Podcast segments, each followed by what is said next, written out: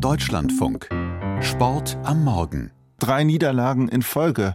Das hat es beim so erfolgsverwöhnten FC Bayern München schon lange nicht mehr gegeben. Genauer gesagt fast neun Jahre nicht mehr. Gestern aber, da verloren die Bayern mit 2 zu 3 beim VfL Bochum. Es war die dritte Niederlage in acht Tagen. Raphael Spät aus der Sportredaktion. Was ist los beim FC Bayern? Ja, das ist die große Frage. Die Münchner Spieler, die können sich das selbst äh, nicht so wirklich erklären, diese Krise. Da ist viel Ratlosigkeit zu spüren. Mittelfeldspieler Leon Goretzke hat das nach dem Spiel gestern eigentlich ganz gut beschrieben. Fühlt sich an wie ein Horrorfilm, irgendwie, der nicht aufhört äh, momentan und einfach alles gegen uns. Die roten Karten momentan fliegen uns um die Ohren, äh, dann bist du man weniger, kriegst einen Elfmeter.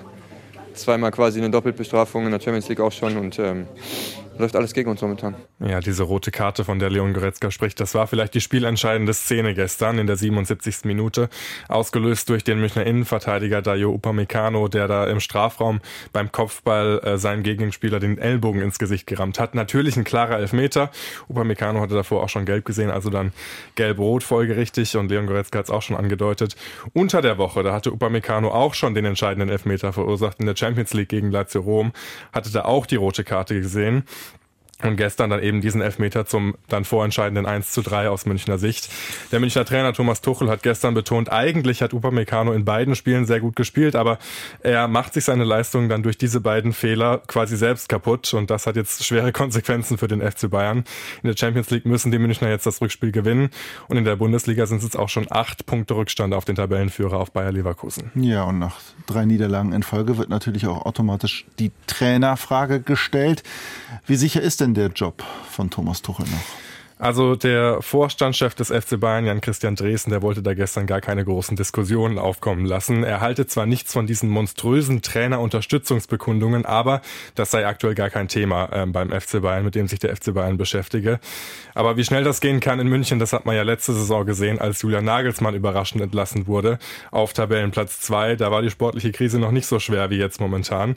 Thomas Tuchel, der weiß das natürlich auch. Er rechnet medial auch auf jeden Fall mit großen Diskussionen in dieser Woche. Die gab es ja schon gefühlt die ganze Saison, auch äh, also Spiele gewonnen haben. Deshalb das ist für mich der Punkt schon vor ein paar Wochen erreicht, wo es mich, wo es mich nicht mehr tangiert. Ich äh, mache das und besinne mich auf das, was ich beeinflussen kann. Das ist das einzige Rezept, das ich kenne. Ja, nächstes Wochenende, da geht es dann in der Bundesliga für die Münchner weiter gegen RB Leipzig zu Hause. Da muss dann eigentlich fast schon ein Sieg her und das weiß natürlich auch Thomas Tuchel. Die Niederlage des FC Bayern hat gestern natürlich alles überschattet dann in der Bundesliga. Auch die Proteste der Fans gegen den Investorendeal der deutschen Fußballliga. Fast alle Spiele in der ersten und auch in der zweiten Liga mussten ja an diesem Wochenende für teilweise über 20 Minuten unterbrochen werden.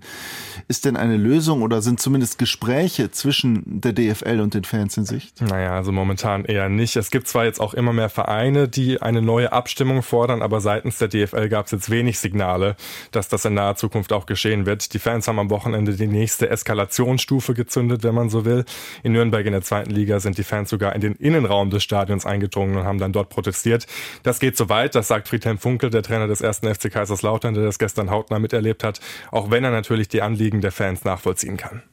Da muss irgendwann mal in naher Zukunft eine Einigkeit erzielt werden zwischen den Fans und zwischen der DFL. Aber auch die Fans müssen auf die DFL zugehen und können nicht nur ultimativ fordern, keine Investoren. Das geht aus meiner Sicht nicht. Da muss man versuchen, gemeinschaftlich eine Entscheidung zu treffen. Ja, aber danach sieht es momentan nicht aus. Das Vertrauen in die DFL seitens der Fans, das ist komplett verloren gegangen und dementsprechend sieht alles eher nach mehr Protesten aus, auch in den nächsten Tagen und Wochen.